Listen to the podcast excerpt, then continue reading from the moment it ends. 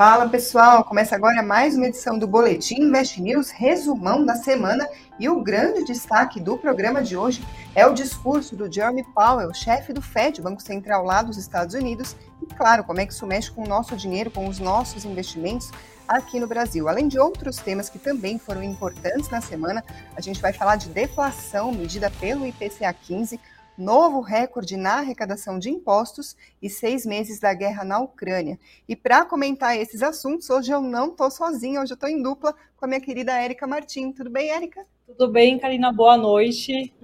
Boa noite a todos aqui que estão assistindo a gente hoje. Estamos em dupla para comentar todos os assuntos aí hoje do mercado, né, Cá? É isso aí, inédito. Vão deixando os comentários de vocês, as perguntas que vocês tiverem, os temas que vocês gostariam que a gente comentasse, não nesse, mas também nos próximos programas. A gente vai interagindo por aqui, mas vamos começar falando justamente do discurso do Jeremy Powell, presidente do Federal Reserve, o Banco Central lá dos Estados Unidos. A semana inteira foi de expectativa com relação a esse discurso. Isso porque nesta sexta-feira, pela manhã, então, que houve a fala do Powell lá nos Estados Unidos, numa conferência, mas desde segunda-feira o mercado já estava operando numa espécie de compasso de espera para saber o que queria rolar por lá. Por quê? A gente tem acompanhado diversas declarações de dirigentes do Fed ali, regionais nos Estados Unidos, dando pistas sobre o que, que pode acontecer com os juros por lá. Mas o Fed é o chefe de todos eles, então todo mundo queria saber o que viria do discurso dele. Algum sinal de se os juros podem mesmo subir com mais força ou não, ou se pode reduzir o ritmo. Por que, que isso mexe com a gente? Porque com juros mais altos, os Estados Unidos passam a atrair mais investidores. Afinal, é um mercado considerado bem mais seguro na comparação com, por exemplo, aqui o Brasil. Ou seja, o pessoal vai aumentar a demanda por dólar, consequentemente, aumenta a cotação da moeda, então mexe com o nosso mercado por aqui entre outros fatores, não é só o câmbio, mas vale a gente destacar hoje. Vamos lá, mas o que, aconteceu, o que, ele falou? Ele falou numa conferência de bancos centrais em Jackson Hole, e ele falou que a economia dos Estados Unidos vai precisar de uma política monetária apertada, aí para usar as próprias palavras dele, por algum tempo antes que a inflação fique sob controle. O que, que isso quer dizer? Política monetária apertada por algum tempo, a gente pode entender juros altos por mais algum tempo antes de controlar a inflação. Juros mais altos por mais tempo tendem a dificultar, claro, a vida do consumidor. Com juros mais altos, os preços tendem a cair justamente pelo esfriamento da demanda. Então, primeira pista é que, de fato, os juros vão continuar subindo lá, por lá e com força e por mais algum tempo antes da gente ver algum corte nas taxas. Além disso, o Powell falou sobre um crescimento mais lento do mercado de trabalho uh, também uma, uma, maior fraqueza da economia. Por quê? Com juros mais altos e consumo esfriado, claro, melhora a inflação, mas por outro lado prejudica a própria expansão da economia. O Paulo disse o seguinte, abre aspas, reduzir a inflação provavelmente exigirá um período sustentado de crescimento abaixo da tendência. Ele está falando, claro, da economia. Além disso, muito provavelmente haverá algum abrandamento das condições do mercado de trabalho, Aí ele está falando novamente do efeito sobre a economia, porque a economia mais fraca, claro, tende a, refletir no mercado de trabalho. Voltando para o Powell. Embora a taxa de juros mais alta, o crescimento mais lento e as condições mais brandas do mercado de trabalho reduzam a inflação, também trarão alguns problemas para famílias e empresas. Ele também disse o seguinte: esses são os custos infelizes de reduzir a inflação. Mas falhar em restaurar a estabilidade de preços significaria uma dor muito maior, fecha aspas. Érica, a gente já tinha visto alguns comentários nesse sentido do próprio Powell priorizando o combate da inflação em relação à própria atividade da economia. A gente viu diversos economistas, analistas preocupados com uma possível recessão nos Estados Unidos, justamente por causa desse efeito dos juros altos, mas novamente o Powell dizendo que a prioridade é combater a inflação mesmo que a economia vá sofrer com isso, né? É, e tem uma questão, né? O, a gente sabe que os Estados Unidos demorou muito para colocar em prática ações que pudessem reduzir a inflação. Isso é muito falado até pelos analistas aqui que a gente conversa todos os dias, né? Isso tem um efeito não só lá para a economia local, mas para todas as economias como a nossa. E agora eles decidiram combater a inflação de fato, né? E mesmo com indicadores aí mostrando uma desaceleração de preço lá, o Powell se mostrou bem preocupado, né? Então é, acho que a gente con continua aí a ver uma elevação. A gente não, não sabe ainda né, se é meio ponto percentual, 0,75 ponto percentual, mas sim, o Fed deve aumentar os juros aí. A gente teve, inclusive, dados de economia nessa semana, teve PCE, teve PIB dos Estados Unidos, justamente para descobrir qual seria o, o, cenário em que o Fed está, porque dados mais fracos da economia supostamente iriam né, suscitar uma tendência do Fed não subir os juros com tanta força assim. Não foi o que o Powell indicou hoje mas os próprios dados da economia já tinham mostrado ali um, uns números melhores do que a projeção. Então, o PIB dos Estados Unidos caiu, mas caiu menos do que se projetava antes. A inflação também deu alguns sinais de alívio, embora isso não seja permanente. A gente trouxe, inclusive, os dados para comentar com vocês, porque saíram nessa semana, né? Exatamente. Mas o Powell lá continua com a mesma postura, né? Então, como a Karina bem comentou, teve a divulgação do PSE, que é o índice de inflação lá dos Estados Unidos, que desacelerou e registrou alta de 6,3% em julho, né? Se a gente for olhar aí a base anual, contra uma alta de 6,8% em junho, ou seja, continua crescendo, mas com um crescimento aí um pouco menor. E nessa semana também é, o país divulgou aí a revisão do, do Produto Interno Bruto, que é o PIB, que encolheu 0,6% no último trimestre, enquanto aí a primeira leitura indicava um recuo de 0,9%. Então, é, é, é, essa, essa queda, essa, essa queda do PIB, na verdade, foi menor do que se esperava, né? Então, um bom, um bom número, digamos assim, para a economia do país. E aí a gente lembra ainda que a economia dos Estados Unidos teve uma contração de 1,6% no primeiro trimestre. E aí, mais um ponto, né? Embora as duas, essas duas quedas trimestrais consecutivas do PIB é, atendam à definição padrão de uma recessão técnica, medidas mais amplas da atividade econômica sugerem aí um ritmo lento de, de expansão em vez de uma contração. Então não há um desespero ainda, né? Por ah, se fala tanto nessa questão da recessão, mas ainda o, não é o que os analistas, os especialistas colocam aí como como está acontecendo lá nos Estados Unidos. É, exatamente. A gente comumente associa, né, quando tem dois trimestres de queda do PIB, já é recessão técnica, mas por lá é uma definição mais ampla, uma definição mais ampla, uma crise que se espalhe por mais setores da economia, um efeito mais duradouro, mais aprofundado, isso, portanto, que caracterizaria uma recessão. Quando a gente viu esses dados que a Erika acabou de comentar para a gente, o que a gente percebeu, então? O mercado pensando de que um cenário mais favorável para a economia pudesse mudar alguma coisa em relação aos planos do FED para os juros. Mas o discurso do, do Powell de hoje, na verdade, foi no sentido contrário, justamente mostrando uma força maior nesses argumentos para alta de juros. Eu trago, inclusive, alguns comentários de analistas que a gente recebeu logo depois da divulgação, da divulgação não, do discurso uh, do Powell. Um deles é o Fábio Fares, ele é especialista em análise macro da Quantex. Ele falou o seguinte, abre aspas, o Powell confirmou aquilo que o mercado não queria ver, mas o americano já via. A gente vê dados melhorando em termos de inflação, de aumento de salário e outros indicadores que estão se estabilizando, ou seja, não estão piorando, mas sabemos que a inflação ainda está muito alta. Ah, o especialista também falou que tem até espaço para a inflação cair, conforme dados que a Erika acabou de passar para a gente, mas ele ressaltou o seguinte: o problema é que o mercado, na antecipação da euforia, já estava prevendo corte de juros no ano que vem, e isso não é real. Ele também terminou dizendo o seguinte: temos que nos acostumar com um mundo com inflação mais alta, juros mais altos, essa vai ser a realidade. Além dele, a gente também recebeu um comentário do Gustavo Cruz, estrategista da RB Investimentos, que disse o seguinte: ah, abre aspas, eu entendo que a mensagem foi recebida como mais dura pelo mercado. Ainda tem uma grande parte do mercado que fica sempre torcendo para que o BC americano não suba tanto a taxa de juros por lá e que comece a cortar um pouco antes. Mas a mensagem há alguns meses já é essa, de que eles vão sim apertar as condições.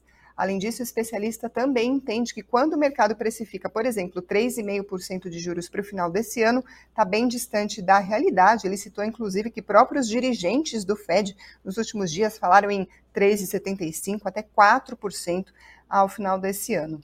Uh, não foi só, não foram só esses especialistas, outros também comentaram, mas de fato a gente vê bem alinhado ao que a gente estava discutindo, né, Érica? É isso aí. E é, eu acho que essas análises do, do, do, mercado, dos bancos, dos analistas que vêm aqui para a gente, colocam bem a realidade, né? Trazem um pouco, traduzem um pouco do que o Paul é, falou ali no discurso dele, então existia é, uma perspectiva um pouco mais branda ali quando começaram a surgir, quando começaram a ser divulgados alguns números da economia é, americana, mas quando a gente vai olhar de fato ali, é, é aquilo, né? A gente ainda fala de, de taxas aí de, de 3,75% até 4%. Então, está um pouco distante. E eu aproveito para fazer um, é, um parênteses aqui. Eu acabei de abrir é, o chat, muita gente falando aqui da nossa conversa. Eu queria agradecer né, o pessoal aqui é, acompanhando a gente hoje nessa, nesse, nesse programa que a gente resolveu fazer aqui nós duas. Espero que vocês tenham, estejam gostando né, nessa, desse bate-papo aqui nosso. E aí, para complementar um pouquinho, também a, a fala aí do Paul, trouxe aqui, no caso, uma análise da Guide, falando que exatamente isso que a gente comentou, que a Karina falou agora há pouco, né, essa análise aí dos outros analistas, ainda que sinais positivos tivessem vindo desses indicadores, no caso, inflação em queda, PIB aí com uma retração menor do que se esperava, o Powell ressaltou apenas um dado menor que o esperado não será o suficiente para mudar a direção do Fed. Então, é, apontou aí a Guide no relatório que eles divulgaram hoje para o mercado. E aí o Powell também voltou a reforçar que o objetivo principal dos bancos centrais é controlar a inflação. Diferente do discurso que estava sendo adotado durante a maior parte da pandemia, até pouco tempo atrás, parece que a meta dupla de atingir estabilidade de preços e do mercado de trabalho ficou para trás e o Fed não vai temer aí por levar a economia à recessão causar alguma dor, no caso das palavras do próprio Powell, se for necessário para fazer os preços aí recuar. Então, mais um comentário aí, acho que está tudo em linha, né, do que acho que os analistas estão com a mesma opinião, né, digamos assim, Carlos. Exatamente, bem diferente do que a gente via alguns meses atrás. Tem um comentário aqui do Yu, ele pergunta se o Fed continua patinando na inflação. Vamos lembrar que alguns meses atrás, quando já existia uma preocupação sobre a inflação, se ela iria se espalhar por diversos setores da economia, se seria de fato um problema para a economia dos Estados Unidos, o Fed adotava uma postura dizendo que a inflação seria temporária, que estava tudo sob controle, e aí de repente, então, mudou o discurso, passou a subir os juros, tinha muito analista, economista brincando, silêncio, o Fed descobriu a uhum. inflação. É, e o Yu está perguntando se continua patinando na inflação. É, eu acredito que seja justamente o contrário, porque o discurso do Powell hoje foi exatamente o contrário, foi mais duro com a inflação, foi priorizando o combate à alta de preços justamente em detrimento a uma possível fraqueza que isso possa causar para a economia. Então, esse é o cenário de hoje, mas também teve notícia importante sobre inflação aqui no Brasil, né, Érica? É isso aí. Essa semana a gente teve a divulgação do IPCA 15, que é a prévia oficial aí da inflação do Brasil, e o indicador caiu 0,73% em agosto, depois aí da alta, né, registrada de 0,13% em julho. Mesmo em queda, a projeção veio um pouco pior do que as previsões dos analistas do mercado, do consenso, né, do mercado, que aguardavam uma redução de 0,84%. Essa deflação que a gente registrou agora foi a menor, né? Aliás, essa prévia né, da deflação é o menor volume da série histórica, que começou em novembro de 1991. E aí, lembrando, a queda foi muito puxada pela queda nos preços dos combustíveis e da energia elétrica, em razão aí das medidas adotadas pelo governo para reduzir os impostos sobre os itens considerados é, essenciais. E é, quando a gente olha o acumulado do ano, o IPCA 15 acumula uma alta de 5,02% e nos últimos, de, nos últimos 12 meses a alta chega a 9,6%. E aí vale comentar, né, Karina, que apesar dessa queda aí que a gente teve recorde, os preços de alimentos e bebidas eles continuam muito elevados, por isso, por isso quando a gente vai ao supermercado a gente continua encontrando aí coisas muito caras, na, na farmácia também, né, saúde, cuidados pessoais ainda com os preços subindo, e aí subindo, e aí isso gera muito, muita dúvida, né? Ah, será que a inflação de fato, é, será que a gente de fato é, vai continuar vendo essa deflação, ou seja, queda né, nos preços nos próximos meses? Então, existe essa dúvida, não é só nossa, né, como consumidor ali no dia a dia, mas o mercado vem trazendo isso, inclusive eu até trouxe aqui para a gente um comentário da Eleven falando né, que o resultado é, do o IPCA 15 de agosto segue bastante contaminado por fatores externo, externos à dinâmica dos preços, com redução aí nos preços de combustíveis pela Petrobras e impacto das medidas tributárias adotadas em julho. Aí lembrando que as medidas tributárias, elas têm aí até dezembro, né, o prazo delas, então pode ser que a gente continue ou não com essas medidas, então existe essa preocupação também. E aí uma, há uma incerteza, né? Apontou aqui a Eleven, ligada tanto à capacidade preditiva do índice quanto ao isolamento de fatores aí estruturais. E em outras palavras, abre aspas, né? Aqui, observamos que as medidas subjacentes seguem elevadas, porém começam a apresentar desaceleração em relação aos patamares que vigoraram no primeiro semestre do ano. As próximas divulgações serão aí de extrema importância para avaliar se esta desaceleração está ligada a efeitos secundários dos choques negativos ou se trata de uma reversão persistente na tendência. Resumindo aqui, traduzindo, é basicamente o que a gente falou, né? É, acho que vai depender dos, dos próximos nos, dos próximos indicadores, né, da divulgação desses próximos indicadores, para saber se de fato a gente está tendo uma queda da inflação ou se é algo, algo meio maquiado, né? Que é o que os especialistas acabam falando, né? Ah, será que está maquiado? Essa, será que ela não é real, né? Uma inflação aí que está um pouco é, maquiada. Então a gente vai ter que aguardar aí, né? Para saber como é que vai ficar, né, Cá? É importante a gente falar sobre o IPCA 15 nesse cenário, justamente depois de comentar o dado do FED, expectativa de juros por lá, porque existem algumas semelhanças e diferenças que é legal a gente comentar. A Adriana Vieira, inclusive, mandou aqui para a gente comentário se teremos alta por aqui também. Imagino que você esteja falando dos juros. Agora vamos lá, a gente viu algum cenário ali um pouco mais favorável de inflação na última leitura dos Estados Unidos, a julgar pelo nosso IPCA 15, que é uma prévia, mas é um índice importante, também algum alívio ali, a gente teve de fato uma deflação, mas tanto o Fed quanto o Banco Central aqui no Brasil, eles sempre reforçam esse discurso de que um dado apenas ou dois que mostra algum alívio não é suficiente para definir o que vai ser feito da política monetária. É preciso continuar acompanhando para ver se esse movimento de alívio, para ver se essa queda dos preços, de fato, ganha alguma sustentabilidade.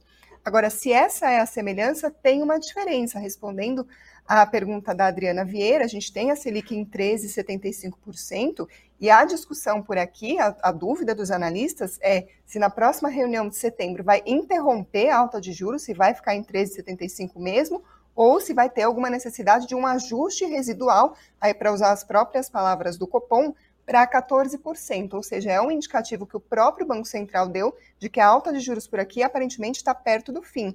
É diferente de lá dos uhum. Estados Unidos, quando existe justamente essa indefinição, se a alta dos juros vai continuar e por quanto tempo, quanto que vai durar, por quanto tempo os juros vão continuar em patamares lá considerados elevados. Então existe essa diferença, justamente pelo que disse aqui o Gil Costa, ele falou que o Fed precisa falar com o uhum. Copom. Qual que é a outra diferença? Aqui o Banco Central, isso diversos economistas comentam, começou o trabalho antes. Um monte de país viu que a inflação estava dando sinais de alta e aqui no Brasil a gente foi um dos primeiros a começar a subir a taxa de juros. Consequentemente, aparentemente, vamos ser um dos primeiros a terminar o trabalho, né?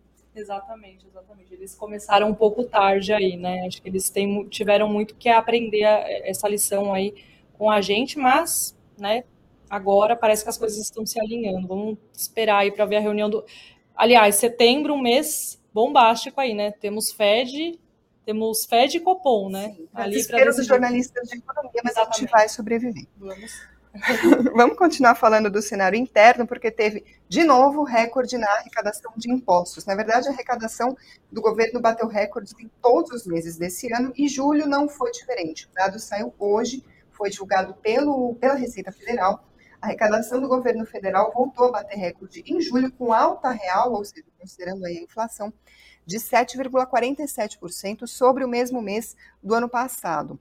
Ainda continua beneficiada pelo maior recolhimento de empresas ligadas à exploração de commodities, em especial o petróleo. A gente está acompanhando a alta das cotações desde a invasão da Ucrânia pela Rússia, embora tenha recuado das máximas que a gente viu desde então, mas continua fazendo a diferença na arrecadação de impostos para esse setor. A arrecadação somou mais de 202 bilhões de reais em julho, é o maior resultado já registrado para meses de julho de toda a série da Receita, corrigida pela inflação, começou em 1995 esse levantamento. Agora, de janeiro a julho, aí não só falando do mês, mas sim do acumulado dos sete primeiros meses de 2022, também teve crescimento de mais de 10%, foi 1,2 trilhão de reais em arrecadação de impostos. Também o desempenho mais forte, considerando esse período desde o começo da série. Esse crescimento se deu mesmo com as, com as desonerações promovidas pelo governo. A gente acompanhou IPI e PIS/COFINS sobre combustíveis, teve esse corte. Essas medidas somadas tiveram um impacto negativo de quase 4 bilhões de reais sobre as receitas do governo, mas mesmo assim a gente viu uma alta como um todo da arrecadação. Isso porque quem compensou, por exemplo, por outro lado, quem subiu mais? Setor de combustíveis teve alta de mais de 88% na comparação com julho do ano passado, foi mais de 10 bilhões de reais arrecadados em impostos pelo governo com combustíveis.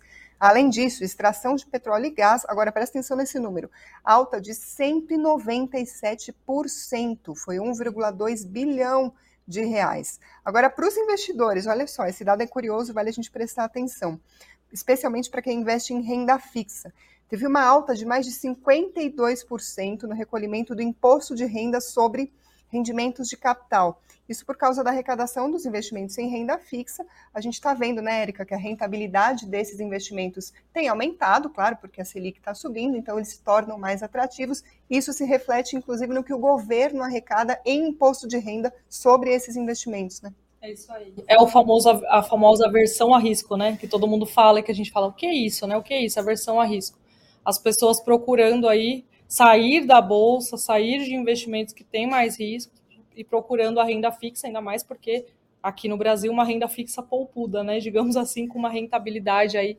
elevada, então acaba resultando aí numa arrecadação maior para o governo. Bom, vamos continuar falando então um pouquinho mais sobre o cenário, o cenário externo. Infelizmente, um dado triste atingido nessa semana completou seis meses da guerra na Ucrânia. Inclusive, teve discussões nessa semana sobre o impacto para a economia ali do país. Um dado, como eu disse, bastante triste, né, Érica?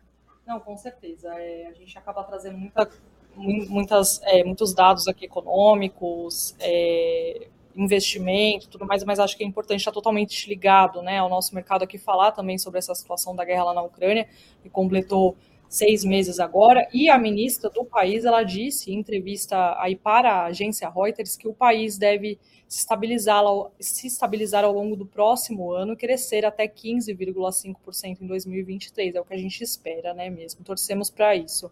E esse cenário é, vai depender, claro, da evolução militar na guerra contra a Rússia, que começou, lembrando, em 24 de fevereiro.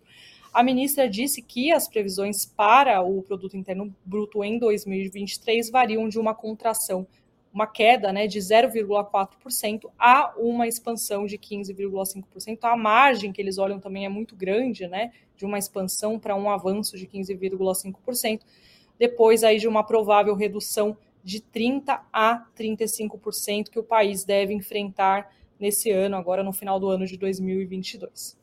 35% é muita coisa. É claro que a margem é grande, porque tem uma coisa que não falta lá, é incerteza. Agora, falando de recuperação, a gente soltou nessa semana no Invest News uma matéria justamente sobre as previsões de quanto tempo deve demorar a recuperação da economia da Ucrânia depois da guerra. Claro que está muito incerto, ninguém sabe exatamente quando o conflito vai terminar, mas uma vez que isso aconteça, a previsão de economistas é de até 10 anos para a recuperação total, portanto, da economia da Ucrânia, impactada não somente ali diretamente as atividades, as destruições que são causadas, mas também pela migração de pessoas, as pessoas que saem do país e acabam deixando, portanto, é força de trabalho a menos, é consumo a menos, tudo isso também impacta. Tá numa matéria que a gente vai deixar para vocês aqui nos comentários, feita pela excelente repórter Natália Dalecor, que está aqui. Hoje estamos no meio da redação. Ela está aqui Sim. me olhando, inclusive, no momento não quis aparecer em frente às câmeras, mas leiam o texto da excelente repórter Natália Dalecor, porque agora a gente vai passar então para o fechamento do mercado. Vamos falar de número é o seguinte: nesse cenário que a gente viu, hoje o dólar caiu 0,67% a R$ 5,07, mas na semana recuou 1,74% em relação ao real. O Bitcoin, por volta das 18 horas, caía 4,35% aos 20.727 dólares e o Ibovespa hoje caiu 1,09% aos 112.299 pontos, mas nesta semana acumulou uma alta de 0,72%. Falando dos destaques, É isso aí. Falando das maiores quedas hoje, tivemos a Natura, que caiu 6,73%, a Uzi Minas, que caiu 6,67%. A gente vai explicar daqui a pouquinho o que aconteceu com o papel da empresa. E a CSN também, que registrou aí um recuo de 5,95%. Entre as maiores altas, tivemos a Alpagartas, que Alpargatas, é um nome difícil aí de se falar, que subiu 7,18%, a maior alta aí do Ibovespa. Depois tivemos o Grupo Pão de Açúcar, que subiu 3,02%, e a Cielo, que avançou 2,25%. Isso no pregão de hoje, né, sexta-feira. Falando no acumulado da semana, a maior queda foi do IRB, que registrou aí um recuo de 10,45%. Nessa semana, a empresa anunciou um follow-on, aí uma nova oferta de ações na bolsa. Depois tivemos a Suzano, que teve recuo de 9,25%, muito impactada por conta de reduções aí de projeções das casas de análise, das casas que cobrem essa, essa empresa, que cortaram o preço-alvo, até recomendação sobre o que fazer com o papel, e depois a Exetec também, que acabou caindo 7,78%. É, entre as maiores altas tivemos as varejistas, ó, as varejistas aí na liderança né, das maiores altas da semana, o que não é algo muito comum, mas tem acontecido mais, com mais frequência ultimamente. Né? A americana subiu 38,91%, a Magalu subiu 21,16%.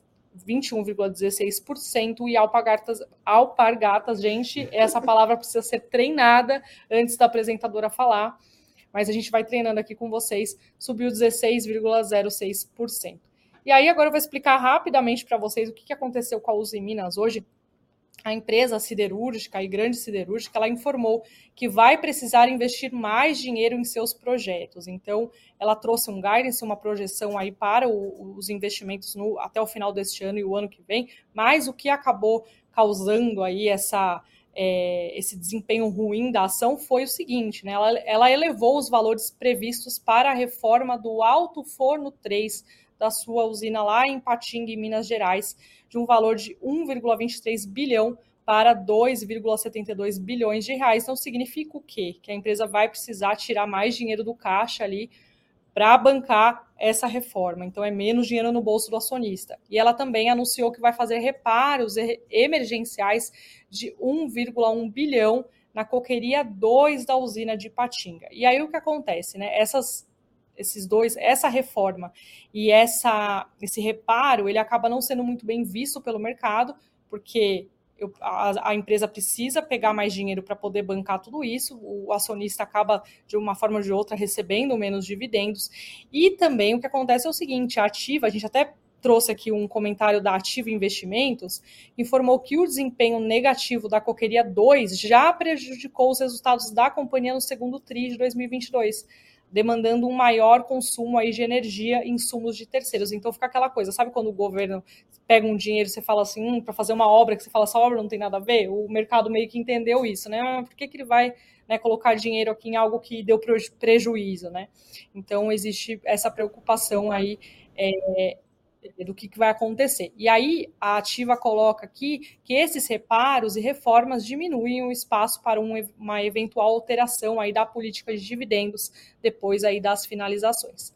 Só que a companhia também anunciou a projeção de investimentos da ordem de 2,4 bilhões de reais para 2023 e manteve a estimativa de investir é, de do, investir aí 2,5 bilhões de reais este ano ainda.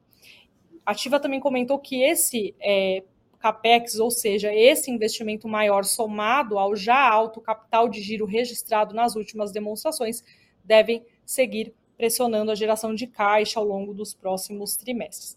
E só resumindo aqui o que aconteceu com a Cielo, que avançou, ficou entre as maiores altas hoje, né? Isso porque o banco JP Morgan destacou que a empresa foi a que mais ganhou participação em um relatório que eles publicaram, é, que eles divulgaram ao mercado, que a empresa ganhou participação de mercado é, entre outras companhias aí no segmento de meios de pagamento no segundo trimestre. Então é isso, um resuminho aí do que aconteceu, porque esses papéis se destacaram né, tanto aí hoje na semana. Perfeito, resumo, esses foram os destaques. Agora, Érica, eu estou me sentindo lisonjeada com essa chuva de comentários positivos que a gente está recebendo aqui elogiando a nossa transmissão, elogiando programas, outras pessoas do Invest News, por exemplo, o JR falou que está querendo ver a Fabiana Ortega por aqui também. Então, pessoal, fico muito feliz com esse feedback de vocês, que vocês estão acompanhando a programação, estão gostando. Vão deixando aqui nos comentários os assuntos que vocês querem ver mais. A gente traz para os próximos programas. Sugestão de pauta também, acompanhe as nossas reportagens no investnews.com.br. E por hoje ficamos por aqui. Muito obrigada, Érica. Obrigada a você, pela oportunidade aqui de fazer essa troca, né? E eu queria agradecer também a todo mundo pela audiência, os comentários. Não consegui ler todos, li alguns, muito bom. É isso. Espero que a gente consiga fazer um, um programa assim de novo, né? Com certeza, vamos fazer. É isso aí. Continue acompanhando. Valeu também a quem está ouvindo por podcast ou pela Alexa. Tchau, tchau, pessoal. Tchau, tchau.